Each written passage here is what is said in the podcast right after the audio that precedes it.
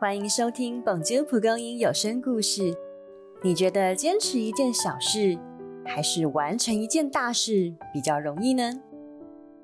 一起来听成就大事的信心。如果要树木长得美，应该是要按照树的需要来修剪，而不是人的需求。十九世纪的英国刚进入工业和经济的繁盛期。大多数人只想赚钱，并不关心环境。但生于务农世家的约翰·戴维，从小听着父亲的谆谆教诲，很早就成为受人信赖的园艺师，时常向民众传达爱护树木的重要。有一回，电力公司为了架设电线，要求校方把树顶截断，戴维不从。他说：“你们要我用十分钟的时间破坏十年都无法修复的树木健康吗？”那时他在美国的华伦小学担任工友，因为他对养护树木的热爱与坚持，使华伦小学拥有镇上最美丽的景观。当工作邀约如雪片般飞来，戴维依旧坚守岗位。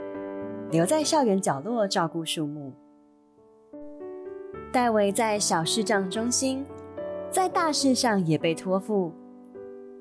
他后来在太太的鼓励下，开设戴维树木专家公司，提倡医治而非砍伐的树木观，训练每个员工都做爱树之人，使这种理念成为一种技术，更演变为文化。戴维曾感慨地说：“每棵树木生长都不是为了自己，我在他们身上体会到，不为自己而活，人才能真正快乐。”戴维被后世誉为世界第一位树医生，他的信念与行动，直到如今仍熠熠生辉。伟大的是。往往都是从很多的小事慢慢累积而成的，所以做好每一件小事就是一件伟大的事。而伟大的事，往往也不只会影响自己，也会带给他人益处。你有什么目标想达成吗？